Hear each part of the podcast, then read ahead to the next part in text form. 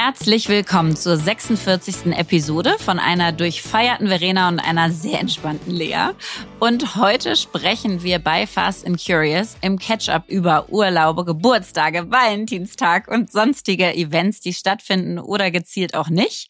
Im Deep Dive sprechen wir darüber, wie wir versuchen, unseren Kindern ein unternehmerisches Mindset zu vermitteln. Bei Was bewegt uns sprechen wir über eure Reaktionen auf den letzten Podcast und dementsprechend über das Für und Wider einer leistungsbereiten Arbeitskultur. Und das letzte Wort hat heute Verena. Jetzt kommt Werbung. Heute möchten wir euch mal wieder den Social Pizza Service der TK vorstellen. Und den kann ich wirklich gebrauchen, weil wenn man, wie ich, selbstständig ist oder auch einige Firmen schon gegründet hat in seinem Leben, dann ist dieses Thema Sozialversicherung eins, was ganz früh kommt und was einen so nervt, weil man einfach denkt, boah, ich habe wirklich andere Sachen zu tun, als mich jetzt damit zu beschäftigen. Und gleichzeitig braucht jede Firma da eine Lösung für. Und das Schönste ist, dass die TK eine unfassbar einfache Lösung hat. Die hat nämlich einen kostenlosen Rückrufservice ins Leben gerufen mit Social Pizza, bei dem Startups kostenfrei alle Infos rund um das Thema Sozialversicherung bekommen. Und das Tolle ist, die Informationen sind da einfach und appetitlich nach den Phasen der Gründung aufbereitet. Und das ist wirklich herauszustellen, weil es ist komplett kostenlos. Ihr müsst euch nicht selber drum kümmern. Es ist auch für Nichtversicherte kostenfrei. Und ihr könnt euch da einfach melden und die rufen euch zurück und erzählen euch genau, was ihr in eurem Setting machen müsst, was Sozialversicherungen angeht. Und in einem 15-minütigen Beratungsgespräch können einem Experten und Expertinnen der Techniker alle Fragen rund um das Thema Sozialversicherung in der Gründung beantworten. Und um einen kostenfreien Termin zu vereinbaren, muss einfach nur in dem Buchungstool unter socialpizza.tk.de ein Wunschtermin vereinbart werden. Und dieser Service kann auch mehrfach und auch auf Englisch in Anspruch genommen werden. Also perfekt abgestimmt auf das Gründer- und Gründerinnenleben und dass auch nicht jeder Deutsch sprechen muss, um diesen Service zu nutzen. Und wer ist die TK? Sie ist mit über 11 Millionen Versicherten, ist die Techniker Krankenkasse Deutschlands größte gesetzliche Krankenversicherung. Krankenversicherung. Die TK hat nicht nur viele smarte und digitale Angebote für Privatpersonen, sondern eben auch für Unternehmen, wie zum Beispiel Social Pizza. Und wenn ihr also jetzt sagt, Mensch, das ist genau das, was ich brauche, dann geht auf socialpizza.tk.de und bucht euch euren Termin. Alle Infos gibt es wie immer auch nochmal in unserem Linktree. Werbung Ende. Ketchup. Ja, Hallöchen. Hier Hallöchen. spricht eine sehr gut gelaunte, durchfeierte 44-Jährige mit dir. oh, ich habe die so vermisst gestern. Ich wäre so gerne da gewesen. Ja, du bist halt schon in Skiurlaub gefahren. Ja. Kannst ja gleich mal erzählen. Aber also das Beste, was ich überhaupt jemals gemacht habe, ist in einem Podcast anzukündigen, dass ich Geburtstag habe und mir das wichtig ist. Also ich bin überflutet worden mit Nachrichten. Also es war, es ist voll aufgegangen, mein Plan. Gestern auch die so von ganz Fremden einfach. Total. Und ja. so liebe Nachrichten. Und das muss man wirklich auch mal sagen, in diesen ganzen Social Media Hate Speech Zeiten denke ich, ne? also ich, ich habe nur Liebe gekriegt gestern. Also vielen, vielen Dank. Habt einfach äh, immer Geburtstag, alle, alle Influencer und Content Creator. Ist echt so. Und ich habe auch ganz viele Nachrichten gekriegt aus. Ich finde es wirklich toll, dass du in deinem Alter dich noch so oh feierst und, und das ist auch schön, dass man nie zu alt ist, um so richtig äh, einen rauszuhauen. Das und äh, na, es war schon lustig. Ich habe jetzt sechs Wochen kein Alkohol getrunken und habe mein ganzes Umfeld genervt mit, wie wahnsinnig gesund ich bin und so. Und dann habe ich jetzt am Wochenende einfach Schlaf durch Alkohol, pädagogisch wertvolle Ernährung durch Dauerbrunchen und so ersetzt. Und es, es war mega. und also. du hast also ja deine Geschenke gepostet, ne? Ja. Was ja. war das Schönste? Was war so das Highlight-Geschenk? Äh, das von dir. das musst du jetzt sagen. Nein, ich, jetzt denk alles total gescriptet, aber war es nicht. Nein, war es nicht. Nein, ich habe einmal wirklich diesen Ura-Schlafring gekriegt und dann so eine Massagepistole, wo ich Mega. mich auch totlache, dass wenn man 44 ist, dann wünscht man sich jetzt Schlafringe und Massagepistolen, ja. Ähm, aber bald kommt die Wärmedecke. Äh, bald kommt die Heizdecke noch oben drauf, genau. Nein, das war toll. Der selbstgebackene Kuchen meiner Kinder, weil unsere großen drei sind ja Jungs und ich war wirklich stolz, dass die einen Kuchen zusammengezimmert gekriegt haben, der wirklich mega geschmeckt hat. Ja, und ich habe es geliebt, dass so den ganzen Tag die Tür klappte und dann kam immer wieder der nächste rein und die nächste ging wieder. Also es war ein rundum schöner Tag und äh, das größte Geschenk war natürlich auch, dass alle Kinder da waren, weil mein großer ja. Sohn war aus dem Internat zu Besuch. Der hat ja gerade eine Woche Ferien. Die haben die auch extra auf meinen Geburtstag gelegt. Also es war super. Und, und haben mitgeholfen. Haben mitgeholfen. Und dann wollte ich noch, dann habe ich so in den Kalender geguckt heute Morgen, weil ich dachte, was erzähle ich denn mal Spannendes im Ketchup, was ich gerade alles so mache. Und dann ist mir aufgefallen, was ich gerade nicht mache. Und da bin ich total stolz drauf. Ich habe diese Woche keine einzige Abendveranstaltung. Ich habe wow. nächste Woche keine einzige Abendveranstaltung. Da gehe ich nur einen Abend mit Philipp ins Theater. Wow. Ähm, so Murmel, Murmel, Murmel. Ja, ja, so Murmel, Murmel mäßig, genau. Also diesmal gehen wir in As You Fucking Like It im deutschen Theater. Ne? Auch so schöner okay. Berliner Titel. Mhm. Ähm, und und ich habe irgendwie einmal Eltern kicken in unserem Fußballverein meiner Jungs im Kalender. Kann ja mal noch entscheiden, ob ich da hingehe. Und ich bin so richtig häuslich gerade. Also ich bin ganz ich bin ganz stolz auf mich. Und findest du gut oder, oder hast du FOMO? Nee, ich habe gar keine FOMO, wirklich gar nicht, sondern denk mir eher, hoffentlich halte ich das noch eine Weile durch, dass ich diesen Wert von abends ist mal nichts, also den, den kenne ich ja eigentlich, aber ich mhm. werfe ihn dann trotzdem irgendwann immer wieder über Bord. Und äh, nee, ich bin ganz glücklich, wie restriktiv ich gerade bin. Und es gibt dir immer noch so extra Stunden des Tages. Wenn die dann, mhm. wenn die Kiddies im Bett sind, dann denke ich so, oh wow, habe ich heute Abend nochmal zwei Stunden. Ist ja, ist ja richtig gut. Also das, das freut mich. Und morgen ist ja Valentinstag. Ja. Und der mir persönlich ja gar nicht so viel bedeutet, können wir ja nachher mal äh, noch diskutieren. Aber, aber mir. Aber dir bestimmt. Und da habe ich mal eine Frage, Lea, wie ist denn eigentlich dein Beziehungsstatus? du bist so ein Arsch. Du haust es hier immer wieder weil, also, weil ich weiß das ja nicht. Weil Auch ich immer weiß wieder das live ja einfach. Nein, natürlich ja. weißt du das Nein. nicht. Deswegen musst du das ja jetzt öffentlich im Podcast fragen. Ich weiß ja gar nicht, wie das bei dir ist gerade. ob, ich, ob ich einen Valentin oder ja. eine Valentina habe. So ist es. So ist es. Ja. Das, das würde ja. mich einfach ganz privat hier mal kurz interessieren. also, ähm, oh Gott, antworte ich dir jetzt drauf oder wie? Also, ich habe, ich bin ganz happy mit meinem Valentin, der leider gerade nicht da ist, aber oh. in der Tat oh. gibt's den. Ja, ja. Oh, das ist ja überraschend. Ja, ganz überraschend. Und muss ich dir mal vorstellen. Dringend. ich bin in der Tat ja mit, äh, mit meiner Patchwork Family und Friends unterwegs gerade wieder mal über, mhm. über die Skiferien. Und Valentinstag muss man ja sagen, bei mir ist Valentinstag gar nicht so romantisch behaftet, wie man das denkt, sondern total mhm. wirtschaftlich behaftet. Also bei Amorelie war das einer der, der wichtigsten Einzige Tage. Konsumschlacht. Genau, deswegen ist das für mich so überhaupt nicht so, Mensch, was schenken wir und gehen wir essen und backen wir einen Kuchen oder ich weiß gar nicht genau, was man da eigentlich machen würde, sondern was wird denn da an Geld verdient an dem Tag? Und, und ich wollte es jetzt irgendwie gerne mal wissen, weil ich das früher gar nicht wusste. Und ich fand es echt ganz spannend. Ich habe jetzt mal extra nachgeguckt hier für unseren Podcast. Also, oder eigentlich aus eigenem Interesse, aber dann dachte ich, kann ich hier mal erzählen, weil ja, interessiert mich vielleicht auch. andere auch spannend. Also, es werden am Valentinstag in Deutschland eine Milliarde Euro Umsatz gemacht. Wow. Am Muttertag sind es übrigens 850 Millionen, aber es ist ja schon ordentlich an einem Tag eine Milliarde. Und mhm. jetzt aber, pass auf, in den USA werden 24 Milliarden Dollar Umsatz gemacht am Valentinstag. Die Amis.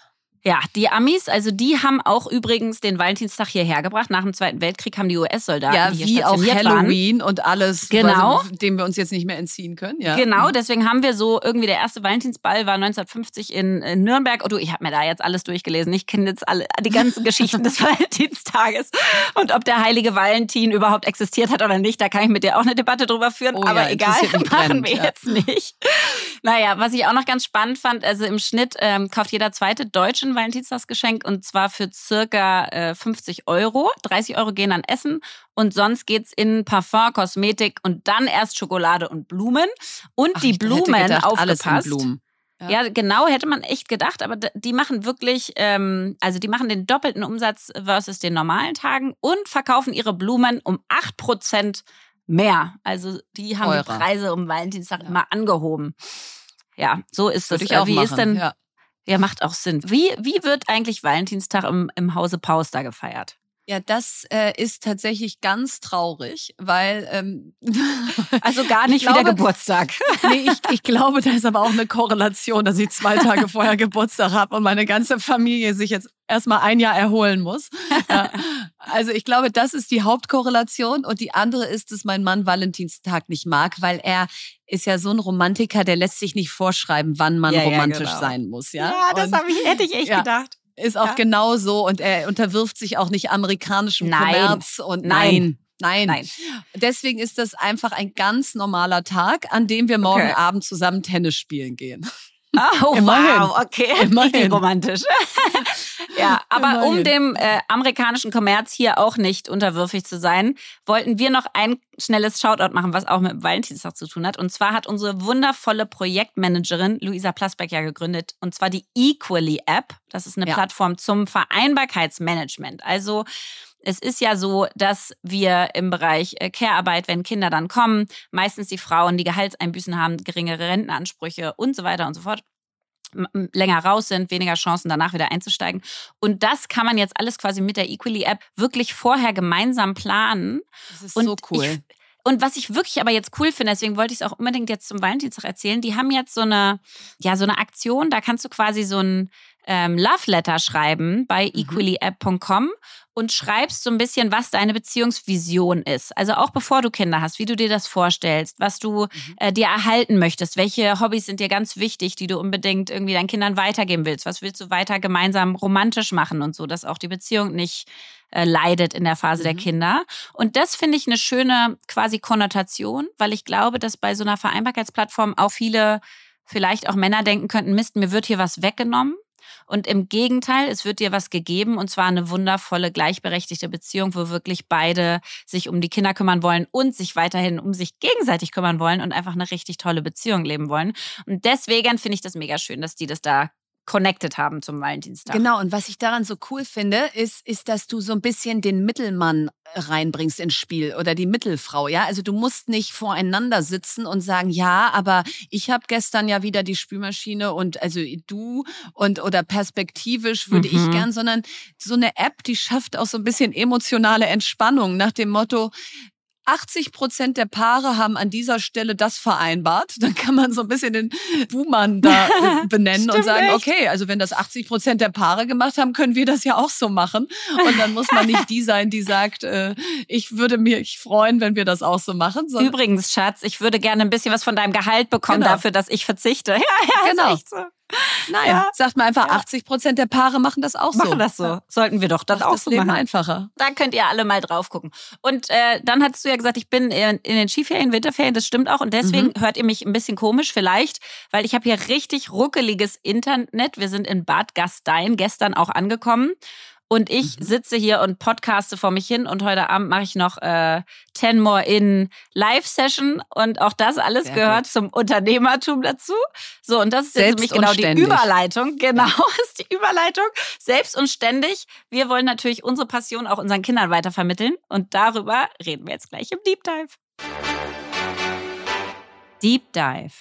Ja, heute reden wir über, wie schafft man es eigentlich, so ein unternehmerisches Mindset für Kinder, denen weiterzugeben und das zu etablieren. Und dazu wie immer erstmal ein paar spannende Fakten. Und diesmal fand ich die wirklich sehr, sehr spannend. Also es Mhm. gibt eine Studie ähm, von Forschern aus Stockholm und Amsterdam, die haben sich der Frage gewidmet, warum haben Unternehmer Eltern, Unternehmer Kinder? Und die Antwort ist unterschiedlich, aber ein Teil, es liegt auch an den Genen. Also die Wahrscheinlichkeit, dass Kinder von Unternehmern auch selber Unternehmer werden, ist nach der Studie um 60 Prozent erhöht, was ja schon einiges ist. Und jetzt gibt's aber die gute Nachricht. Viel wichtiger aber als die Gene und als in eine Gründerfamilie hineingeboren zu werden, ist die Sozialisierung. Also das, was die Kinder quasi nachgeburtlich lernen. Also die Faktoren, mit wem umgibst du dich, was denkst du, was liest du, was siehst du, was lernst du. Ähm, und das sind ja erstmal richtig gute Nachrichten für uns alle, die wir nicht aus Unternehmerhaushalten kommen. Gehöre ich nämlich auch zu. Und ähm, dann gibt es nach einer Online-Befragung von Startup-Teams noch ganz spannende Fakten. Und zwar wollen da fast 50 Prozent der Schüler, SchülerInnen ein eigenes Unternehmen später gründen. Und nach der Meinungsforschungsumfrage von YouGov die sagt sogar, dass 64 Prozent der 16- bis 25-Jährigen gerne Firmengründer werden wollen würden. Das ist doch mal eine echt hohe Zahl, hätte ich nicht mit gerechnet. Das sind mal richtig gute Nachrichten, denn Aktuell liegt Deutschland laut dem Global Entrepreneurship Monitor auf Platz 36 von 54 untersuchten Nationen, wenn es um unternehmerische Bildung in den Schulen geht. Ja. Und deswegen kann uns gar nichts Besseres passieren, als dass die Jugend GründerInnen werden möchte. Mhm. Und das ist auch der Grund, warum wir das Thema hier heute im Podcast haben, nämlich weder um zu sagen, guck mal, wie Lea und ich das machen, so müsst ihr jetzt alle eure Kinder erziehen, denn ja. es wird erst am Ende ein Strich drunter gemacht, um zu gucken, wie erfolgreich das jetzt eigentlich war, sondern uns geht es vielmehr darum, dass ein unternehmerisches Leben heißt, selbstbestimmt seinen Weg gehen zu können, ja. man als Eltern seine Kinder befähigt, ihre eigenen Ideen zum Leben zu erwecken oder überhaupt auch erstmal ernst zu nehmen und ihnen nicht alles vorzukauen. Und deswegen haben wir uns mal überlegt, was sind denn so drei große Blöcke? Und fangen wir doch vielleicht mal mit dem Thema Mindset an. Also wie pflanzt man in Kindern dieses Grundgefühl von, ich kann Gründer oder Gründerin werden, ich kann Unternehmerin werden, ich kann meine Ideen in die Tat umsetzen. Und was wir da gemacht haben, Lea, ist deine Mindmap zu entfremden die du ja äh, hier im Podcast und auf der Website geteilt hast. Die tun wir auch nochmal mhm. in die mhm. Show Notes. Und die haben wir einfach äh, in unserem Fall sechsmal ausgedruckt. Und für unsere kleine Tochter, die wird jetzt sechs, die Kategorien leicht verändert. Bei der haben wir dann Freunde, Kita, Sport, Spaß, Familie mhm. und Reisen gemacht und jetzt nicht Financials und so. Mhm. Und dann sind wir reihum, haben wir uns immer eine Kategorie genommen. Also zum Beispiel fangen wir mal mit Familie an und jeder und jede von uns hat bei Familie geschrieben, was ihr oder ihm für dieses Jahr wichtig ist. Und so dann reihum. Finanzen, Reisen, Schule haben wir dann eben ähm, Job genannt und so. Und diese Mindmap holen wir jetzt jeden Monat einmal raus, wenn wir ein Familiendinner haben und gucken so ein bisschen, was hat sich wie entwickelt. So, und das ist erstmal noch nicht ein unbedingt unternehmerisches Mindset, sondern überhaupt mal ein Bewusstsein dafür, ich habe selber in der Hand, was dieses Jahr drin sein soll. Mhm. Und jenseits von Konsumwünschen zum Geburtstag gibt es Dinge in meinem Kopf, die mir wichtig sind und die schreibe ich auf und die werden ernst genommen. Und ich finde trotzdem, dass es irgendwie unternehmerisches Mindset ist, weil ich finde schon, dass es echt darum geht, quasi selber gestalten und entscheiden zu können und selber sozusagen die Leitplanken fürs eigene Leben festzulegen. Und man mhm. kann jetzt nicht alles gestalten, können wir alle nicht. Also Nein. wir sind jetzt in einer bestimmten Stadt, in einem bestimmten Setting, in einem bestimmten Haushalt geboren. Das ist einfach so. Ähm, aber man kann in den Rahmenbedingungen unfassbar viel machen. Und wir haben vielleicht, um da mal anzuknüpfen, diese Mindmap machen wir logischerweise auch, weil ich sie ja entwickelt habe. Aber meine Kinder sind ja jetzt im Schnitt auf jeden Fall noch kleiner als Verenas Kinder. Und wir machen das zum Beispiel so, dass die komplett alles malen. Also da steht dann auch Fun, so ganz groß und äh, ruckelig geschrieben, wie man halt auch schreibt, wenn man ganz klein ist. Und dann, ähm, und dann wird da, meinetwegen ist da ein Basketball gemalt oder mhm. da ist dann ein Klavier gemalt oder da ist, sind Freunde gemalt und dann steht da der Name da, daneben, wen man da mehr treffen will oder so. Also das funktioniert total gut und es ist richtig, es ist richtig schön. Wir nehmen uns da echt immer ein, zwei Stunden zwischen den Jahren, ähm, um diese Mindmaps zu machen und die Kinder sind ganz stolz drauf und tragen die jetzt auch immer irgendwo mit sich hin und hängen die wo an. Also es ist irgendwie. Und du kommst ähm, mit deinen Kindern schön. ins Gespräch, ne? Nur, Total. Weil viele auch immer sagen, und zu Recht, was machst du mit so Teenager-Kindern? Die wollen ja nicht mehr reden, ja? Die, die antworten nur noch mit Ja und Nein. Und das ist so ein bisschen auch so eine Krücke zu sagen, komm, wir kommen mal ins ja. Gespräch äh, miteinander, ohne dass es jetzt nur ist, wie geht's dir, wer ist gerade deine Freundin und so weiter. Ähm, Total. Also das finde ich auch noch so einen schönen Nebeneffekt. Und ich finde, ähm, genau das daran anknüpfen, dieses ins Gespräch kommen, das ist ja auch, finde ich, schon was Unternehmerisches. Also wie viel reflektieren auch wir beide ja. über unser Leben, über den Podcast, über die Themen, ob wir die gut finden oder nicht, ob wir es ändern wollen. Also du bist quasi immer so so, so eine Art Bauarbeiterin. Ja, ja. Du, die ganze Zeit guckst du, was bauen wir hier noch, was hat da funktioniert, da müssen wir mal restaurieren, da müssen wir ein bisschen sanieren, da müssen wir irgendwie wieder ran. Und da gibt's auch ein ganz schönes Tool. Ähm, und das könnt ihr einfach googeln, wenn ihr guckt Family Meeting Templates bei Google. Dann gibt's da verschiedenste Templates. Und äh, wir haben das jetzt echt einige Male gemacht und es war richtig schön. Das ist nicht so groß wie eine Mindmap fürs Jahr, sondern das ist, mhm. meinetwegen macht man so ein Family Meeting einmal im Monat, könnt ihr euch selber entscheiden. Und da wird einfach wirklich besprochen, da hat jeder so Platz und Raum zu reden und zu sagen, was funktioniert gut, was nicht, was würde ich mir mehr wünschen, welche Ziele habe ich eigentlich, ja? Also unser Sohn hat zum Beispiel gesagt, er würde gerne Klavier lernen. Mhm. Okay, bis wann will er das denn machen? Wie will er das machen? Dann finde ich auch einen ganz schönen Teil, der dabei ist, so wofür will man sich bedanken? Also, mhm. welche Leute haben einem geholfen? Was hat toll geklappt? Wofür ist man dankbar in dem Monat? Welche Familienaktivitäten fehlen einem? Was für Highlights, Lowlights gab es denn so in letzter Zeit? Also, es ist einfach auch wieder dieses sozusagen proaktive Herangehen ans Leben und einfach dieses so abgleichen. Ja. Und da geht's, finde ich, also dein Disclaimer am Anfang fand ich total wichtig. Es geht nicht um Selbstoptimierung. Überhaupt ja. nicht. Gar nicht. Auch vor allen Dingen nicht in der Familie. Sondern es geht darum, quasi für mich zumindest den Kindern beizubringen, dass sie einen riesen Einfluss auf ihr eigenes Leben haben. Mhm. Den größten überhaupt. Das ist ja ihr eigenes. Und dass sie da in den, sag ich mal, Leitplanken, die es so gibt, ganz frei gestalten können. Total. Und unsere fünfjährige Tochter hat das so irre zum Ausdruck gebracht. Die hat sich selber vor ein paar Monaten als Freikind bezeichnet und gesagt, sie sei ein Freikind und das wären Kinder, die seien nicht angeleint und die, wundert die mich dürften, gar nicht. Dürften, nee, wundert mich auch nicht, durften selber entscheiden. Und dieser Freikindbegriff, ich glaube, das ist ja so ein bisschen das, wie schaffen wir es in einer Welt, die heute einfach viel engmaschiger kuratiert ist für ja. die Kinder, ja, wo ja. viel mehr Erwartungen von allen Seiten einströmen, denen den Raum zu lassen, einerseits Freikinder sein zu können und andererseits genau, was du sagst, äh, gehört zu werden und ihre eigenen Träume umsetzen zu können. Und trotzdem macht das ja alles auch Druck und das macht manchmal auch Angst. Und deswegen ja. haben wir auch ein, ein schönes Ritual aus meiner Kindheit, habe ich meinen Kindern erzählt, weil den Druck oder die Angst, die hatten wir auch schon als Kinder. Ja, das ist jetzt kein neues Phänomen, dass du dich manchmal überwältigt fühlst von der nächsten ja. Klassenarbeit oder von den Erwartungen anderer oder so. Und ich habe mir als Kind immer vorgestellt, wenn es so Situationen gab, wo ich dachte, oh Gott, ich habe so eine Angst, ich, ich muss da jetzt durch, dann habe ich mich äh, mental auf so einen Stern gebeamt außerhalb der Welt, der von da aus auf die Welt guckt und sieht, wie klein ist die Welt und mhm. wie klein ist dann die Stadt auf dieser Welt, mhm. in der ich wohne? Und wie klein ist jetzt dieser Auftritt, diese Klassenarbeit, was auch immer, im mhm. Vergleich zu der Welt? Das hat mir wirklich geholfen zu sagen, komm, das ist so mini, das schaffst mhm. du. Und das habe ich jetzt äh, meinen Kindern sozusagen immer mitgegeben, wenn morgens Schnappatmung ist vor einem Physiktest. Also sage ich immer so, mein Schatz, einmal kurz vom Stern aus, es ist ein Physiktest in der siebten Klasse. Mhm. Das kriegst du hin. Und wenn nicht, dreht sich die Welt fröhlich weiter.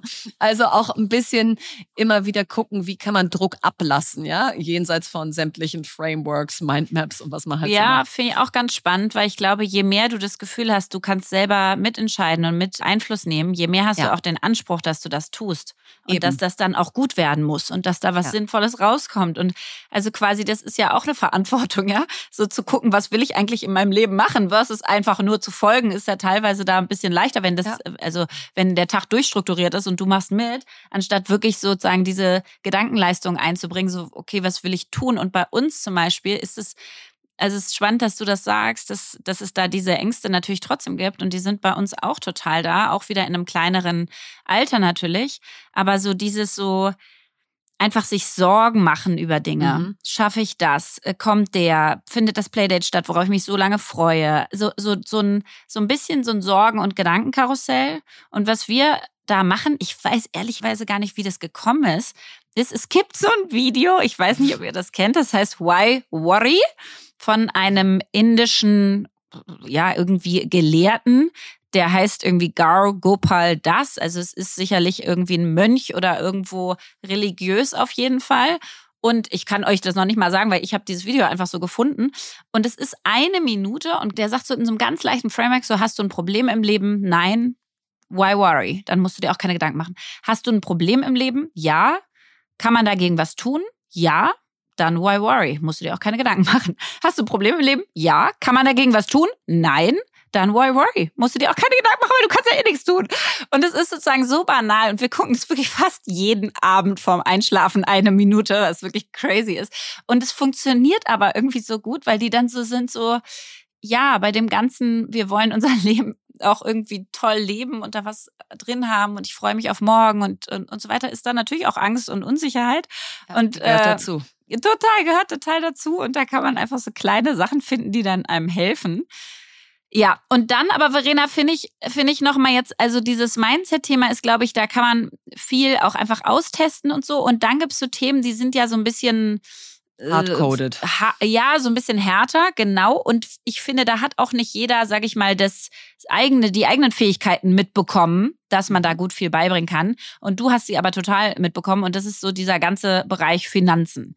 Also, wie, was machst du denn, dass deine Kinder sozusagen so sehr ja, Finanzen verstehen und irgendwie ja. auch Geld. Ich meine, das wird ja auch in der Schule absolut nicht beigebracht. Nein. Umgang mit Nein. Geld. Was heißt eigentlich sparen und investieren und so? Das, das, ja. Du hast ja keine Ahnung, wenn du da rauskommst. Nein, du hast keine Ahnung und deswegen finde ich das Thema so wichtig und wahrscheinlich ist diese Kategorie jetzt für Erwachsene genauso spannend wie für Kinder, weil, äh, ja. weil wie du sagst, wir haben da ja alle zu wenig mitbekommen. Und ich hatte jetzt das Glück, dass mein Vater Finanzen studiert hatte und das Thema wichtig fand und ich deshalb schon im Alter wie von neun oder so Bundesschatzbriefe mit meinen zehn Mark damals kaufte. Äh, da gab's auch acht Prozent Zinsen, das war noch ein richtig guter wow. Deal. So. Und die trug ich da immer alle fleißig zur Sparkasse und hatte mein Knackskonto und so. Und das ist natürlich heute jetzt für Kinder, die zehn Jahre und jünger sind, die haben ja im Prinzip nur Nullzinszeiten erlebt ja. und gar nicht dieses Konzept gelernt von Geld erwirtschaftet auch wieder Geld, einfach nur weil es auf dem Sparbuch liegt. Deswegen musst Total. du natürlich heute viel mehr machen, als nur zu sagen, bring's zur Bank und dann läuft's von alleine. Und deswegen habe ich jetzt mit unserem Zwölfjährigen gerade die ganze Reise durch und äh, äh, schilder die einmal mal so für, für Inspiration, aber eben, wie gesagt, es gibt viele Wege. Und der hatte gesagt, der guckt natürlich irgendwie YouTube oder TikTok-Videos und sieht dann da diese Willst du in einer Stunde Millionär sein? Ja, ja. schrecklichen mhm. Videos, ja. Und sagt mhm. dann, Mami, ähm, wie läuft denn das mit einer Stunde Millionär? Ich so, ja, nee, mhm. das läuft so nicht. Ähm, aber lass uns doch dem Thema mal nähern. Und dann haben wir gesagt, du bräuchtest eigentlich erstmal eine App, wo du ein eigenes Depot hast, wo du im kleinen Stil mit deinem Taschengeld traden kannst, wo ein mhm. Ein Euro kostet und nicht eine Prozentzahl des Trades, weil dann ist es ja schon gleich wieder total kompliziert, sondern wenn du die Aktie verkaufst, kostet es ein Euro Verkaufsgebühr, wenn du sie kaufst, kostet es ein Euro Kaufgebühr. Haben ihm also in diesem Fall ein Trade Republic Konto auf meinen Namen, aber bei ihm auf dem Handy. Und dann haben wir da Taschengeld hintransferiert und dann hat er sich erstmal schlau gemacht, was gibt's für Aktien, was gibt's für ETFs, was ist eigentlich der Unterschied. Ähm, und da haben wir dann immer eine Stunde jetzt zusammen, wir zwei pro Woche, wo wir nur über das Thema reden, cool. uns Aktien angucken mhm. und so weiter. Wow immer dienstags 18 bis 19 Uhr, einfach fest im Kalender. Mhm. Und da hat er dann angefangen, so zu traden. Hat er zum Beispiel Spotify gekauft und das erwähne ich jetzt nur, um zu zeigen, wie konkret es ist. Da ist er jetzt, beschäftigt er sich mit dem Geschäftsmodell von Spotify, liest sich durch, wie viele Abonnenten haben die denn, wie steht's denn gerade bei denen, guckt sich immer den Chart an, wie haben die die letzten Monate performt mhm. und so. Mhm. Äh, so, also das ist schon mal ganz cool. Und er hat dieses Buch, das hast du ja auch schon mal erwähnt, Rich Dad, Poor Dad gelesen. Mhm. Da ja. war ich immer so ein bisschen, hm, weil mir das erstens vom Titel schon irgendwie ich nicht weiß, so gefällt. Mag ich auch nicht. Äh, Aber es hat meine komplette Sicht, das war quasi meine finanzielle Bildung, das Buch. Es ist wirklich krass. Und man muss einfach mal sagen, der hat mit zwölf Jahren dieses Buch in zwei Tagen verschlungen und nicht, weil mhm. irgendwer gesagt hat, du musst das lesen, sondern weil er durch dieses Buch verstanden hat, ja. durch Geld Total. ausgeben wird es nicht ja. mehr. Ja. Und schon kleine Beträge lohnen sich und sich ja. damit zu beschäftigen lohnt sich.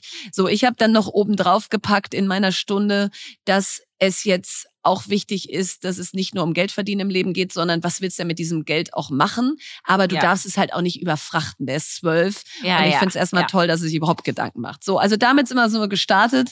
Und, ähm, und dann haben alle noch eine Blink-Karte. Das ist so eine App für Kinder mit einer eine Kreditkarte für Kinder, prepaid. Und da kann man eben auch mehr über Geld lernen, sparen versus mhm. Konsum versus Spenden. Und ähm, ja, da bin ich investiert. Deswegen finde ich die eh großartig. Aber das ist für Kinder eine richtig coole Sache. Die haben wir uns auch geholt und das finde ich auch ganz cool. Da kannst du halt das Taschengeld einfach automatisiert überweisen. Ich glaube, die sind auch dabei, quasi so ETF-Pläne dann aufzubauen genau. und dann kannst du da genau. theoretisch auch in so ETF-Pläne investieren. Und gleichzeitig ist es bei mir natürlich wieder eine Stufe kleiner alles, also sozusagen von den, von Jünger, den, ja. vom Alter, also genau. jünger, genau. Ähm, und ich habe irgendwann mal so total banal, habe ich auf Etsy so eine süße Spardose gefunden und die heißt Give, Save, Spend. Also es ist eine Spardose, es mhm. sind einfach drei, sind quasi drei Spardosen nebeneinander. Da gibt's echt ganz, ganz süße auch. Was ich daran schön finde, ist, es gibt diese drei Bereiche. Also, also sozusagen Give, ich will das mhm. weitergeben, ich will damit spenden, ich will es jemand geben, ich möchte das weiterreichen an andere. Save, ich möchte das sparen, ich will damit was aufbauen, ich will es investieren. Spend, ich haus raus für Süßigkeiten. Ja. und, ähm, und allein schon mal, dass es die drei Kategorien gibt. Also ich spende Super. es weiter, ich investiere in quasi Assets, das ist ja auch das aus dem Rich Dad Poor Dad. Oder ich haus halt raus und das Geld wird nie wieder gesehen. Ja. Das macht erstmal schon super viel klar. Und dann auch so diese Diskussion darum zu führen, so, wie viel gebe ich denn jetzt, wenn ich drei Euro Taschengeld habe? Mache ich eins, eins, eins oder mache ich zwei in eins und eins kriegt gar nichts? Oder und und was ist denn eigentlich meine eigene Erklärung dafür oder dagegen und so. Ja. Also, und da gibt es kein richtig oder falsch, sondern einfach Nein. diese Diskussion zu führen, ist irgendwie spannend. Ähm, und sie dann und, auch live zu verproben, ne? Weil ja, wenn wir ja. an Menschen vorbeigehen, die auf der Straße leben und mhm. dann gebe ich ihnen Geld oder ich gebe meiner Tochter Geld und sage, gib du ihm, dann ist sie danach eher erstmal traurig. Traurig, weil dieser Mensch auf Total. der Straße leben muss, aber auch traurig, weil wir unser Geld verschenkt haben und dann sagt sie immer, Mami, ich kann dir mein Geld geben, sonst hast du ja gar keins mehr. Und mhm. das müssen Kinder also weil es klingt ja immer so, Kinder sind Altruisten und die wollen die Welt besser machen, wollen sie auch. Und trotzdem ist Geld ja etwas, Total. wo du auch erstmal ein bisschen sorgenfrei im Sinne von, nee, wenn wir viel haben, können wir auch was weggeben. Und wenn ja. wir wenig haben, dürfen wir trotzdem nicht unsere Kinder mit Sorge ersticken.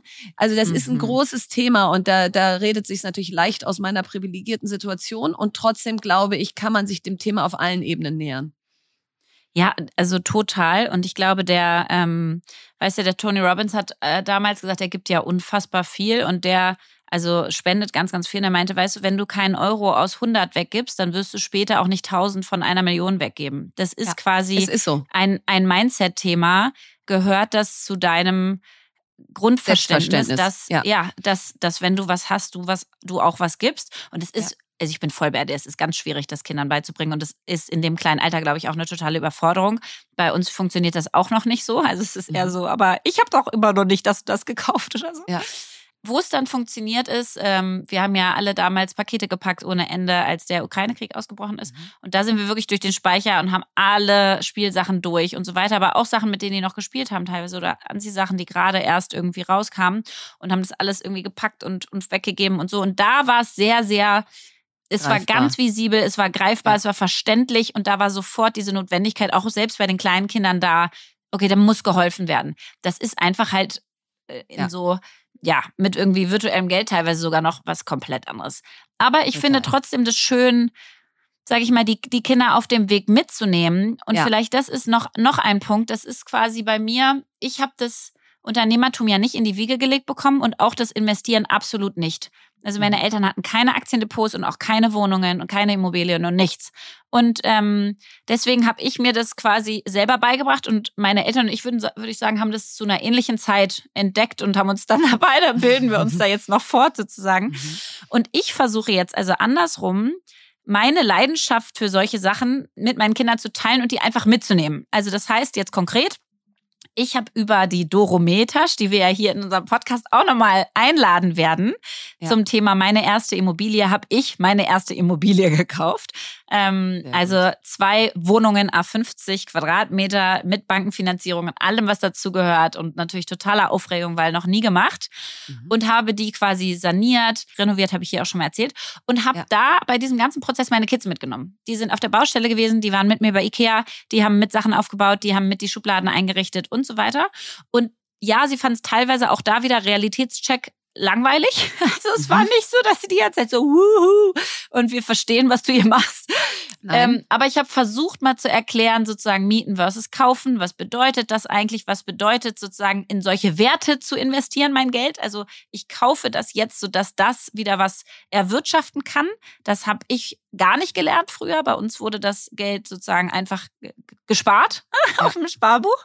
Und ich finde, bei all diesen Themen ist es sozusagen nicht 100 oder 0. Du machst es perfekt und sie verstehen das auch und sie werden so Turbokapitalisten und so. Das wollen wir überhaupt nicht, sondern es geht dafür, den Teil der Bildung mit zu übernehmen, der sonst einfach überhaupt nicht äh, da ist. Und ich habe das am eigenen Leib erlebt, was das der bedeutet. Der findet einfach nicht statt. Nein. Nein, der findet nicht statt und der findet auch nicht nur an deinem eigenen Leib statt, fand er nicht statt, der findet auch immer noch nicht statt. Also in Nein. den Schulen, wie eben die Global Monitors Studie sagt, hast du weder unternehmerische noch Finanzbildung, noch wie gründe ich oder wie werde ich Unternehmerin.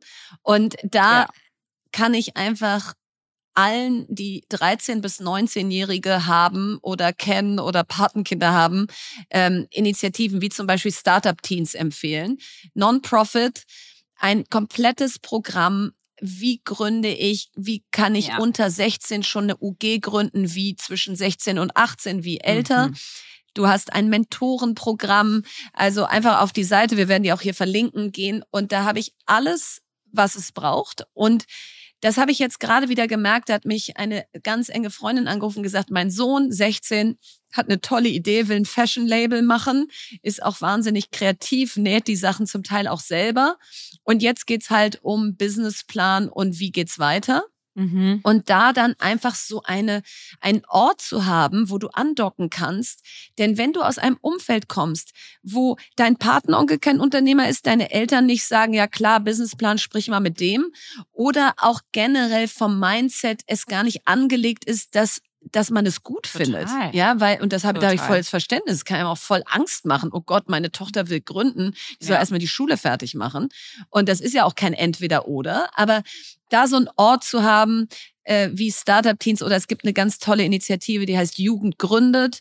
Und da können Jugendliche einfach Businesspläne schreiben, an einem Wettbewerb teilnehmen, werden gecoacht und lernen, ihre Idee zu präsentieren. Und ich glaube, mhm. dieser letzte Punkt ist so wichtig, ja, denn ganz oft in Deutschland. Genau, ganz oft kriege ja. ich heute die Frage, sag mal, warum fällt es dir so leicht, auf der Bühne zu stehen, dich selber mhm. zu zu präsentieren und so. Und dann denke ich so, ich glaube, dass das schon zurückreicht in meine Schulzeit, wo ich dieses Public Speaking habe ich ja auch mal erzählt oder dieses immer wieder antreten und deine Idee vertreten schon geübt habe mhm. weil es eben diesen einen Lehrer gab und meine Eltern, die das gefördert haben. Und wahrscheinlich ist das seine Idee gut rüberbringen können, mindestens genauso wichtig, wie die Idee überhaupt zu haben. Mhm. Und das darf nicht jetzt denen vorbehalten sein, die da zu Hause ein super Training kriegen. Und genau mhm. dafür gibt es diese Initiativen. Und letzter Punkt ist, es gibt ein Buch, das ist gerade erschienen, das heißt Startup Rocks der Leitfaden, um deine Ideen zu verwirklichen. Und da habe ich auch das Vorwort geschrieben und das ist wirklich eine perfekte Anleitung, wenn man Kinder hat, wo man sagt, komm, die sollen jetzt einfach mal lernen, wie es gehen kann. Mhm. Ähm, also gibt's ganz viel, aber diese drei möchte ich empfehlen. Ja, und auch da wieder, also, ach, ich find's super spannend, weil ich hatte ja genau das nicht, was du alles hattest, so von, ja. von, sag ich mal, dem Elternhaus, sondern bei uns, ähm, meine Eltern waren einfach angestellt und deswegen auch mit einem anderen Mindset. Und ich hatte in der Schule auch nicht das Gefühl, ich bin da irgendwo angekommen und hatte mhm. eher immer das Gefühl, eigentlich passe ich nicht so richtig rein. Und dann war ich ja das erste Mal in den USA, irgendwie in der äh, zehnten äh, Klasse und habe dann gemerkt, okay, hier sind Menschen wie ich. So, das war wirklich einfach so ein ja. wahnsinniges Gefühl. Hier sind Menschen wie ich. Hier sind Menschen, die erstmal positiv auf die Welt gucken, die die mitgestalten wollen, die erstmal das Gute sehen, die irgendwie ähm, mit reingeben wollen. Jetzt kann man über die USA auch sagen, was man will. Mir geht's eher eigentlich um diesen Teil Mut. Ja, die mutig sind, weil nämlich, erstmal, genau, ja. weil eine Idee zu präsentieren und für eine Idee einzustehen und zu sagen, ich habe eine und ich will die euch gerne irgendwie auch erzählen und ich traue auch mich auf die Bühne rauf das ist erstmal einfach eine riesen, eine riesen Überwindung und du brauchst ganz viel Mut. Und Mut zu trainieren wird im Leben dann so viel positive Auswirkungen haben. Und wir hatten das jetzt wieder mal für kleine Kinder im ganz Kleinen und das hat so einen Spaß gemacht, das glaubst du nicht. Meine Tochter hat in der Kita so einen kleinen Schneemann gebastelt aus so quasi so hart werdender Knete. Mhm. Auch so in weiß Fimo mit so ganz vielen bunten. Hieß das früher bei mir. Ja, wahrscheinlich heißt es heutzutage immer noch so. Und da sind so ganz viele so bunte Knöpfe dran und der lacht so ganz schön und so und ist natürlich überall so eingedetscht. Also er ist jetzt Klar. nicht so gut, wie man sich so jemand vorstellt, aber egal, er ist wunderschön. Und dann ähm, weiß ich nicht, wie sie darauf kam, hatte sie gesagt irgendwie, ähm, ich möchte den mal verkaufen oder so, mhm. ja. Und dann ähm, habe ich gesagt, na ja, dann sag doch mal, wie würdest du den denn verkaufen? Und dann hat sie mir erzählt, wie sie den so verkaufen würde. Und dann haben wir wirklich so ein bisschen so ein Verkaufsgespräch für diesen Schneemann geübt. Also so, was würde sie denn erzählen? Was ist denn die Geschichte? Was war ihre Inspiration eigentlich für den Schneemann? Und dann hat Geil. sie irgendwann wirklich so ein Video aufgenommen. Ich wirklich, ich habe Tränen in den Augen jetzt schon wieder, wenn ich daran denke, weil sie dann wirklich kam mit so. Und dann habe ich Tage und Nächte und Tage und Nächte an dem Schneemann gearbeitet und habe mir die schönsten Knöpfe. es ist ein Traum. Und dann haben wir dieses Video aufgenommen und haben das im Family Chat rumgeschickt und haben cool. halt gesagt, wir möchten gern diesen Schneemann verkaufen und ihr könnt jetzt sozusagen Gebote abgeben. Ihr könnt jetzt steigern. Ja, ja und wir haben richtig viele Gebote bekommen und sie hat natürlich immer geguckt und wollte wissen und so weiter. Und zum Schluss ging es an ihre Patentante, die richtig schlau halt wusste, was kleine Kinder wollen die hat ihr halt ein quasi Treffen mit ihr zum Zitronenkuchen essen gegeben dafür. Und dann hat sie sofort zugeschlagen, weil sie liebt Zitronenkuchen, hat gesagt, okay, super, verkauft der Schneemann für, die, für das Zitronenkuchen-Date. Und ich finde, das sind so diese Kleinigkeiten, die, die brauchen gar nichts, ne? Aber es ist so, du befähigst einfach die Kinder, sich rauszutrauen und sich und auszuprobieren. total. Und da fällt mir gerade ein, es gibt doch dieses GoFundMe. Das ist in Deutschland gar nicht so bekannt. Stimmt. Ähm, und da hat nämlich neulich mein großer Sohn hat, hat so ein Ziel, dass er da was im Internat machen kann, so eine Fußballreise, die kostet Geld. Und ich habe gesagt, nee, mein Schatz, also das ist jetzt nicht drin. Und äh, sein Taschengeld reicht auch nicht. Und dann meinte ich so, mach eine GoFundMe-Seite, denk dir was aus. Ich laufe diesen Monat 100 Kilometer, gehe ich joggen. Oh, und ja. wenn ich das schaffe, ähm, dann könnt ihr sagen, dafür gebe ich 10 Euro oder so. Und das finanziert mir dann diese Reise. Ja. Und das ist dann wiederum für Ältere ein bisschen wie das jetzt, was deine Tochter im ja. Family Chat gemacht hat. So eine GoFundMe-Seite einrichten, sagen, was ist mein Ziel? Warum will ich das erreichen? Was bin ich dafür bereit zu geben? Damit es auch aufhört, dieses, ähm, ja, wünsche ich mir zum Geburtstag Geld. Nee, kannst auch mal was dafür tun, ja? Also kannst auch mal dir überlegen, dass du auch was reingibst. In diesem Fall ein Total. Schneemann oder in meinem Fall eben, äh, ich gehe 100 Kilometer laufen und gebe euch immer ein Status-Update. Total. Und wie cool ist das? Das bringt ja so viel Selbstwirksamkeit. Ja. also ich meine, wie stolz das einen macht, wenn man, wenn man das dann umsetzen kann. Und ich, mein großer Traum ist ja immer noch, in den USA gibt's ja immer diese Lemon Stands, die die Kinder wirklich auch im kleinsten Grundschulalter machen. Also dass sie einfach so einen Limonadenstand haben und irgendwie Orangensaft oder, Limonadensaft einfach verkaufen. lernen zu verkaufen. Ja. Genau, und das, das kannst du ja selber basteln und so. Und irgendwann bin ich mir ganz sicher, werde ich das noch machen, äh, mit meinen Kindern einfach so einen Mini-Limonadenstand aufmachen, ja. weil das einfach so viel Selbstwirksamkeit. Du machst diesen Limonadensaft selber, du baust den Stand selber auf, du stehst da selber, du musst gucken, wie viel Geld bekomme ich dafür? Was, was ist eigentlich eine echte Wertschöpfung? Wo stelle ich mich eigentlich hin mit so einem Limonadenstand? Ja, also vielleicht ja. nach einem Fußballspiel irgendwo, wo mhm. Leute irgendwie Durst Wenn's haben oder so. Also diese, genau diese ganzen Gedanken, die, die machen irre viel Spaß und da kommt ganz viel sozusagen Belohnung für Mut und Selbstwirksamkeit und Kreativität und, ähm, und ganz genau. viele tolle Fähigkeiten werden da gefördert. Und das ist genau sozusagen, finde ich, unser Plädoyer ja, warum wir, warum wir das so toll finden, so unternehmerisch auf die Welt zu gucken. Nein, und ich glaube, genau darum geht's. Ich glaube, wenn man jetzt uns zuhört oder generell das Thema in seinem Kopf hat und dann aber so das Teufelchen auf der Schulter anspringt aus, naja, ja. also jetzt wollen wir auch hier nicht alle Kapitalisten großziehen ja. und jetzt machen wir mal ein bisschen ruhig mit Finanzbildung ja. und Unternehmertum sollen erstmal eine behütete Kindheit haben. Klaro. Aber wenn wir in Deutschland uns eine Sorge nicht machen müssen, dass mhm. wir unseren Kindern zu viel Bildung über finanzielle Selbstbestimmung, Altersvorsorge, mhm. äh, Unternehmertum geben, denn wir haben so eine hohe Bildungsungerechtigkeit und die hängt eben auch damit zusammen, dass ja. es in manchen Haushalten gang und gäbe ist und in anderen gar nicht vorkommt. Und deswegen glaube ich, jeder und jede, die jetzt hier heute zuhört, pickt euch ein, zwei Sachen raus, wo ihr sagt, das passt zu uns. Oder wenn ihr sagt, das war alles nichts für mich, aber ich guck mal, was zu mir passt, dann nehmt es als Anstoß mal zu gucken. Aber ich glaube, dieses früh anfangen, es mit Spiel verbinden, mit Spaß, mit Leichtigkeit, führt dann eben auch dazu, dass man als Erwachsener sagt, cool, lass mal eine erste Wohnung kaufen, lass mal investieren, lass mal gründen. Das ja. heißt nicht, dass es immer alles gleich klappt, aber ich glaube, Mut kann man lernen und den lernt man Schritt für Schritt. Jetzt kommt Werbung. Ja, heute mal der etwas anderen Art. Wir haben nämlich heute ein kleines Mini-Interview mit Nadine Kruck, Managerin bei BCG Platinien im Frankfurter Office vor. Und BCG Platinien ist die IT-Strategieberatung der Boston Consulting Group, die mit über 900 ExpertInnen weltweit an der digitalen Transformation ganzer Industrien arbeiten. Und ich war selber bei BCG, deswegen bin ich ganz stolz, dass BCG Platinien bei uns Werbepartner ist. Und das Schöne dort zu arbeiten ist, dass ihr bei wirklich vielen C-Level-Projekten mit globalem Impact mitarbeiten könnt. Und heute möchte ich mit Nadine zum Thema Authentic Self sprechen.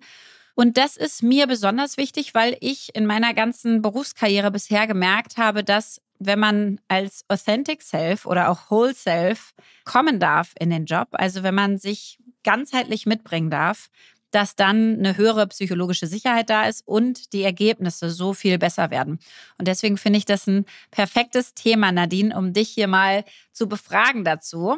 Meiner Erfahrung nach passt beides super gut zusammen. Je authentischer ich bin, desto zufriedener bin ich auch und motivierter. Und je motivierter ich bin, desto lieber arbeite ich auch einfach an den Themen. Das heißt, ich glaube, Erfolg und Menschen, die das ausstrahlen, Motivation und Zufriedenheit, das geht Hand in Hand. Total. Und ich finde, das gilt auch nicht nur für einen selbst, sondern auch fürs Team. Das heißt, was würdest du denn sagen, welche Rolle spielt Authentizität so in der Teamdynamik und äh, bei der Zusammenarbeit, vielleicht gerade auch bei IT-Projekten? Dadurch, dass wir immer nach neuen Lösungen für Herausforderungen suchen, ist es eben auch wichtig, sich selber einzubringen und seine Ideen zu teilen. Und ich glaube, authentisch zu sein hilft dabei, ähm, auch mal rohere Ideen zu teilen und im Team miteinander zu spielen. Außerdem ist es natürlich so, wenn ich mich lange Zeit in einem Team, was intensiv zusammenarbeitet, verstellen muss, das kostet unglaublich viel Energie. Diese Energie kann ich natürlich besser in coole Lösungen verwenden. Und deswegen finde ich, ist es ein wichtiger Punkt, im Team authentisch zu sein. Hat sich denn mit, sag ich mal, deiner zunehmenden Seniorität dein Verständnis von Authentizität am Arbeitsplatz verändert? Definitiv. Am Anfang als Berufseinsteigerin dachte ich, authentisch sein bedeutet immer alles von sich preiszugeben. Heute sehe ich das eher in einem anderen Kontext. Das heißt, das kann sich auch verändern. Und ich bin auch viel selbstbewusster geworden, authentischer zu sein ähm, und das einfach auszuprobieren und dann zu schauen, wie die Reaktionen sind. Ja, was braucht es für ein Umfeld, sodass man wirklich sich selber mit zur Arbeit bringen kann, so wie man ist? Es braucht auf jeden Fall Toleranz und Offenheit für andere Perspektiven. Und ich finde, da kann man immer auch gut bei sich selber anfangen. Und ich finde, einen weiteren Punkt bei BCG Platinum ist es ein wichtiger Wert, Leading by Example. Also wirklich auch authentisch zu sein im Team. Und du hast vorhin schon gesagt, psychologische Sicherheit zu geben, dass die anderen authentisch sein können. Cool. Ich finde es richtig schön. Vielen Dank, dass du deine Zeit mit mir hier geteilt hast. Und wenn ihr jetzt zugehört habt und denkt, Mensch, ich möchte auch ein Teil eines Teams werden, wo ich mit meinem ganzen Selbst irgendwie zur Arbeit kommen kann und bald mit Nadine schon gemeinsam die digitale Transformation ganzer Industrien vorantreiben könnt, dann bewerbt euch und zwar unter karriere.bcgplatinion.com. Den Link findet ihr wie immer auch in unserem Linktree. Werbung Ende. Was bewegt uns? Ja, heute wollen wir uns mal das Für und Wider einer leistungsbereiten Arbeitskultur angucken. Und warum ich habe ja letzte Woche wertschätzend darüber gesprochen, dass der Weller-Vorstand und die Führungsriege, sag ich mal, sehr zeitig auf Anfragen antwortet und ich dann schnelle Antwort bekomme, dass so eine Can-Do-Attitude da herrscht und ich das unglaublich schätze. Und dann haben sich einige von euch bei mir gemeldet und haben gesagt, naja, Lea, was ist es denn nun? Also du sagst, dir ist mentale Gesundheit wichtig und gleichzeitig sozusagen wertschätzt du eine Leistungskultur, die schnell antwortet. Auch am Wochenende habe ich letztes Mal ein Beispiel gemacht und so eine Can-Do-Attitude hat und so weiter. Und da irgendwie mir auffällt und glaube ich dir ja auch, Verena, dass mhm. es immer mehr sozusagen Polarisierung gibt in dem Bereich. Ja, so entweder, oder. entweder grün oder rot. Es ist entweder null oder eins. Haben wir so gedacht, sorry, aber so ist das Leben nicht. Es ist differenziert und deswegen wollen wir es auch irgendwie differenzierter mal betrachten, weil das irgendwie oftmals zu einseitig ist, mir zumindest. Ja, die große Herausforderung unserer Zeit ist Fachkräftemangel Total. versus New Work, ja. mentale Gesundheit versus Stimmt we have to get shit done. Ja, ja. so, also es A lot of ja, stuff done. Ja, genau, wir haben riesige so globale Herausforderungen, die Menschen auch brauchen, die Menschen auch vorne brauchen und in ihrer Leistungskraft brauchen. Wir müssen die Absolut. Energiewende schaffen. Dafür brauchen wir wahnsinnig viel technologische Innovation. Äh, wir brauchen auch ganz viel Verhaltensänderung. Also es ist ja irgendwie so ein Für und Wider. Wir müssen ganz viel tun und gleichzeitig dürfen wir nicht ausbrennen. Genau. Und das schließt sich nicht aus, meiner Meinung nach. Und ich glaube, das Erste, was mir total wichtig ist zu sagen, ist sozusagen da differenziert drauf zu gucken. Wenn man sich jetzt mal das Beispiel anguckt, das ich letztes Mal gesagt habe, ist es, glaube ich, echt wichtig zu verstehen, dass man sozusagen die Rolle und den Kontext sich anguckt. Der Kontext war, es gibt viermal im Jahr eine Bordsitzung bei Vella. Da werden alle Entscheidungen getroffen. Da fliegen Leute von der ganzen Welt hin. Das wird alles vorbereitet. Das ist da verdichtet, äh, diese vier, fünf, sechs, acht Stunden.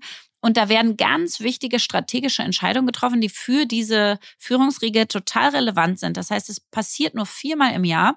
Und ich als neue Boardmember ist natürlich wichtig, dass ich da alle Zugänge habe, dass ich ja. genau, dass ich entscheidungsfähig bin, dass ich mir die Dokumente angucken kann, dass wenn der Zugang am Wochenende, bevor es Dienstag die Bordsitzung ist, noch nicht funktioniert, dass der dann funktioniert und zwar auch am Wochenende, weil sozusagen der der, die Kosten, die das verursachen würde, wenn ich mich dann nicht vorbereiten kann, weil halt am Wochenende keine Rückmeldung kommt und ich deswegen am Dienstag keinerlei Ahnung habe, sind viel zu hoch. Und deswegen ist sozusagen das super wichtig. Es geht gerade um den Kontext Bordsitzung viermal im Jahr, nicht jeden Tag. Es geht nicht ja. um alle Mitarbeiter des Weller-Konzerns, sondern nur um die Führungsriege und um die Assistenz der CEO, der Geschäftsführerin ähm, von Weller. Und sozusagen, das ist erstmal die Rolle und der Kontext die dann viermal im Jahr gucken, dass alle optimal vorbereitet sind auf diesen Tag, sodass da auch richtig was rauskommt und dass man nicht schlechte Entscheidungen trifft oder danach noch tausendmal nachfassen muss. Genau, und ich glaube, an der Stelle muss dann eben eine Unternehmenskultur immer aufpassen. Bei diesen, nenne ich sie mal Leuchtturm-Events, und davon gibt's ja auch noch ein paar mehr, gibt's auch mal Vorstandssitzungen und was weiß ich, äh, wichtiger Investor kommt, dass man das nicht natürlich so zum Dauerzustand macht. So habe ich es nämlich Total. erlebt im Praktikum bei einer großen Investmentbank. Da war ich ähm, in meinen Anfang Zwanzigern, war ja. lowest end of the food chain. Ja. Und da ging es halt so, um neun Uhr morgens arbeiteten die wichtigen Menschen los und ich musste aber auch schon da sein, hatte gar nicht viel zu tun. Um ja. 13 Uhr ging es dann an die nächstwichtigeren und abends um 20 Uhr schlug es dann auf meinem Schreibtisch auf und dann war es bitte bis zum nächsten Morgen dringend. Und dann saß ich wirklich Nacht um Nacht da bis drei Uhr, vier Uhr morgens. Ich war totunglücklich. Ich hatte das Gefühl, so fremdbestimmt zu sein wie nichts anderes. Und klar sind das auch mal so Jahre, die hast du dann, aber die waren echt bescheuert, weil es eben da falsch verstandene Unternehmenskultur war, war alles war immer wichtig und dringend. Ja. Aber statt dass irgendwer mal gesagt hat, was machen wir eigentlich mit den Leuten? Wir verfügen einfach komplett über ihre Zeit, war das zu so einem Dauerzustand geworden. So und deswegen finde ich es ganz wichtig, was du sagst. In den Momenten, wo es zählt, brauchst du kurze Antwortzeiten, hohes Commitment und so. Und dann musst du aber auch wieder verstehen, dass das nicht immer so sein kann, weil das kann ja kein Mensch leisten. Das kann kein Mensch leisten. Und ich finde, das ist ein absolutes Negativbeispiel. Und äh, die aus den Banken kenne ich von damals auch noch, ja. noch und nöcher. Wir hatten ja ganz viele, die äh, aus, aus dem Mannheim-Studium sozusagen in die Banken gegangen sind. Und genau ja, dasselbe das hatten wirklich teilweise einfach irgendwie mit Anfang 20 körperlich und mental fertig Na, ich war fertig. Waren. Ich war fertig. Genau. Ich habe nur noch und das geheult. Ist absolut ja. ein absolutes No-Go und das wollen wir absolut auch überhaupt nicht feiern. Und gleichzeitig gibt es aber Wege dazwischen. Wir wollen sozusagen ja. weg von diesem Schwarz-Weiß-Denken und eine, sag ich mal, High-Performance-Culture zu haben, also eine Kultur, wo hohe Leistungsfähigkeit herrscht, heißt nicht gleich, dass das Individuum überarbeitet sein muss. Ja. Was heißt das? Du musst quasi dich organisieren dafür, dass Menschen hohe Energie haben können, richtig Momentum haben können, Drive haben können, weil wir kennen das alle, wenn wir im Flow sind und wenn wir mit Teams arbeiten. Also mir macht das gerade mit Wella auch deswegen so viel Spaß, weil einfach alles, was du reingibst, wird sofort weitergemacht. Die schicken einem was zurück. Du hast eine Idee, denn das nimmt jemand auf und so weiter. Da ist richtig Momentum ja. drin, ja. Und das macht irre viel Spaß und wir kennen auch alle die Situation, wo das absolut nicht so ist und wie viel Energie einem das zieht. Und ja. ich finde, wir müssen es mehr schaffen, eine quasi High-Performance-Culture zu etablieren, ohne das Individuum auszubrennen. Und wie geht das? Indem man sozusagen das organisiert. Also beispielsweise bei Wella hat die CEO zwei Assistentinnen, so dass wenn die eine am Wochenende dann geantwortet hat, muss die nicht weiter rennen auf dem Level, sondern da ist ja, dann eine andere Person da. Das heißt, ja. es geht nicht darum, dass jede Person jederzeit die ganze Zeit brennt und und Energie hat und Momentum die ganze Zeit antwortet, sondern dass das Unternehmen an sich das so organisiert, dass Menschen gut ausgelastet sind, dass sie sich wohlfühlen, dass sie gesund sind, dass sie was leisten können, dass sie stolz auf sich sind, aber absolut nicht ausgebrannt und überarbeitet werden. Nein, und, und dass dann ja halt andere einsteigen können und dass man das sozusagen ähm, organisieren muss. Genau, und das hat ja auch schon ganz oft was mit Wertschätzung und gesehen werden zu tun. Also in ganz den Phasen, wo ich wahnsinnig viel reingebe, wenn da einfach einer einmal sagt, ich sehe das, ja, du wächst mhm. hier gerade echt über dich hinaus, dann ist schon ganz viel gewonnen. Das geht nicht dauerhaft, nur weil dann jede Woche einer sagt, ich sehe das, ja, irgendwann muss er auch mal sehen, dass ich mal eine Pause brauche. Total. Aber Wertschätzung, das, was du sagst, Jobsharing, warum ist das nicht eigentlich schon viel mehr verbreitet? Dann kannst du mit aller Kraft reingeben und dann hast du aber auch mal wieder Pause. Und Deswegen ist das, glaube ich, mein Hauptpunkt für dieses nicht schwarz-weiß, sondern es gibt Schattierungen. Ich arbeite ja nun auch eher sehr viel. Und ja. trotzdem habe ich eine stabile mentale Gesundheit. Jetzt habe ich die, die, das Privileg, dass ich sehr selbstbestimmt bin. Das hilft immer, weil wenn ich Dinge mache, dann habe ich sie mir meistens ja selber eingebrockt. Das ist immer noch mal was anderes, als wenn dir das jemand anders sagt. Aber ja. ich sehe das ja auch bei meinen Mitarbeitern und Mitarbeiterinnen wenn du Spaß an deinem Job hast, wenn du geführt wirst mit langer Leine, nach dem Motto, ich gebe das Ziel vor, aber wie du den Weg dahin wählst, mhm. machst du selber. Ich bin aber da als Coach, wenn du Hilfe brauchst. Du hast Wertschätzung, du wirst gesehen. Dann finde ich es völlig okay, wenn Menschen für sich entscheiden, Samstagabends um 23 Uhr antworten zu wollen ich erwarte es nicht, aber ich will auch nicht Kindergärtnern und sagen, nein, es ist das Wochenende, du solltest auf deine mentale Gesundheit achten und so, sondern ich finde, Menschen sind erstmal für sich selbst verantwortlich und es wird erst dann unfair, wenn andere über ihre Zeit so verfügen, dass sie nicht für sich selber entscheiden können. So, das wird immer mal sein, aber wenn du eben dieses hast, ich sag dir immer erst ganz kurz vorher, dass ich dich brauche. Ja. Ich sage, du kannst heute um acht gehen. Ach nee, ich brauche dich doch bis elf. Ja. So, das ist unfair. Das macht dich wahnsinnig. Mhm. Das macht dich wahnsinnig. Das finde ich am allerschlimmsten, wenn ich für mich ja. selber geplant hat und dann reißt jemand anders seine Timeline und ich muss es ausbaden. Aber mal Hustle einzufordern, mal zu sagen, so, jetzt müssen wir hier mal richtig sprinten und jetzt brauche ich euch alle und jetzt ist auch gerade kein Platz für was anderes. Das ist genauso okay phasenweise, wie dann auch mal wieder zu sagen, so Fuß vom Gas. Aber es muss nicht heißen, dass wenn du ein High-Performance-Umfeld hast, wo dann auch mal alle fünf Minuten geantwortet wird, dass das eins ist, in dem alle ausbrennen. Und ich finde, da ist das Rebalancing halt total wichtig. Ja, wenn du einmal richtig sozusagen Fuß auf dem Gas hast, dass du dann relativ schnell auch wieder in die andere Richtung gehst und ja. sagst, pass auf, und jetzt mache ich mal einen Tag Urlaub oder zwei ähm, und besprichst das auch. Also es geht genau darum, ein System zu schaffen, was nachhaltig funktioniert und wo Menschen wirklich leisten dürfen und auch hochleisten dürfen und auch Erfolg haben dürfen und stolz sein dürfen auf das, was sie da machen, weil sie an wichtigen Themen arbeiten, sonst würden wir das alles nicht tun, was wir tun. Und gleichzeitig das System nicht so aufgesetzt ist, dass es nur die Menschen belohnt, die die ganze Zeit über ihre Grenzen drüber gehen und die genau. ganze Zeit sozusagen einfach äh, selber keine, keine Balance mehr in ihrem Leben haben, ja. Das darf es nicht sein. Das sind auch ganz viele so kleine Anstöße dann oder so kleine Zeichen, ne? Also wenn du sagst, genau. ach, hast du wieder Urlaub gemacht? Und du machst das als Chefin, dann sagt das quasi was an alle deine MitarbeiterInnen. Ja. Wenn du das sagst, ist hier nicht gewünscht. Mensch, schön, ja. kommst richtig erholt zurück, wie toll, wie war es denn irgendwie äh, dort und dort, dann hat das ein komplett anderes, also man muss es wirklich auch authentisch leben, aber es ist kein entweder oder. Es ist nicht entweder mentale Gesundheit oder ähm, Leistung, sondern du, du kannst es sozusagen so organisieren, dass du beides machen kannst. Und ich glaube, das, das Schlüsselwort ist, du musst nah dran sein an den Leuten. Also genau, das ist der ne? Punkt. Du musst dich. Du hast eben gesagt, die sind selbst für sich verantwortlich und ja. du hast auch eine Verantwortung als Chef, Chefin. Aber du musst einfach nah dran sein an ja, den Menschen nah und wissen, wie es denen gerade geht. Und immer wieder deren Lebensrealität auch mitleben. Und das ist mein letzter, mein letztes Beispiel aus dem Privaten. Ich habe dann auch so gedacht, dieses ganze Konzept, weil ich gerade sehr gute Bücher darüber gelesen habe. Theresa Bücker, Alle Zeit oder Sarah Weber, Die Welt geht unter und wir müssen trotzdem arbeiten. Und da überlegst du ja dann sehr viel selber. Und da habe ich gedacht, so auch im Privaten, für all diejenigen, die eine Haushaltshilfe haben oder Hilfe für ihre Kinderbetreuung, da auch wertschätzend mit der Zeit dieser Menschen mhm. umzugehen und zu sagen, wir planen vielleicht deinen Urlaub oder wann du Urlaub dieses Jahr nehmen kannst, auch schon mal frühzeitig Total. und nicht erst, wenn wir unseren eigenen gebucht haben. Total. Ich sage dir am Anfang der Woche, wann ich dich diese Woche brauche und nicht jeden Tag immer wieder ad hoc. Ähm, so dafür mehr Wertschätzung und, und Reflexion zu haben, ist, glaube ich, ganz, ganz wichtig, weil das ist das, was mich am allermeisten nervt, wenn Menschen über meine Zeit verfügen, mhm. selber unzuverlässig sind und ich muss es ausbaden. Ja, da sind wir wieder am Ende unserer schönen Folge.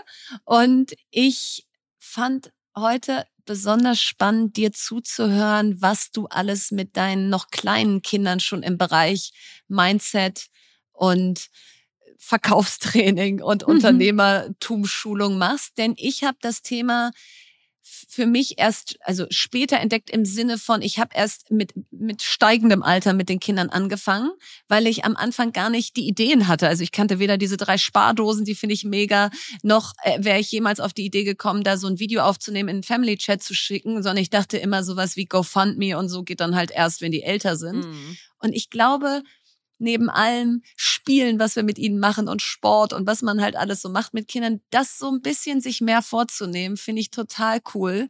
Weil aus meiner Sicht hilft da viel, viel. Und sie können ja immer noch sagen, okay, Mami oder Papi, jetzt mir echt so langweilig, können wir jetzt mal was anderes machen. Das reicht für das andere. Das reicht dann jetzt auch mal.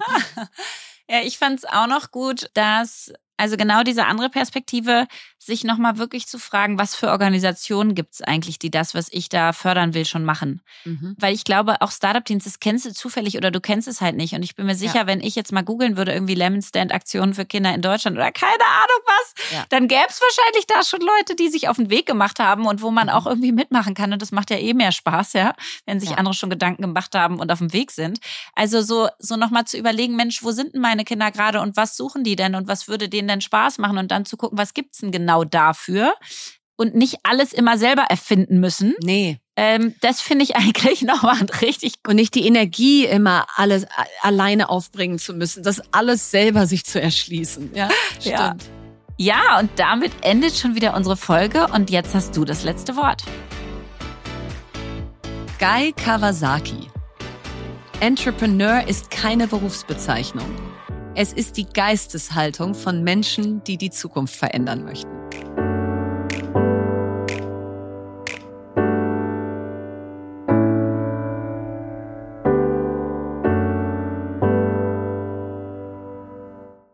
Dieser Podcast wird produziert von Podstars bei OMR.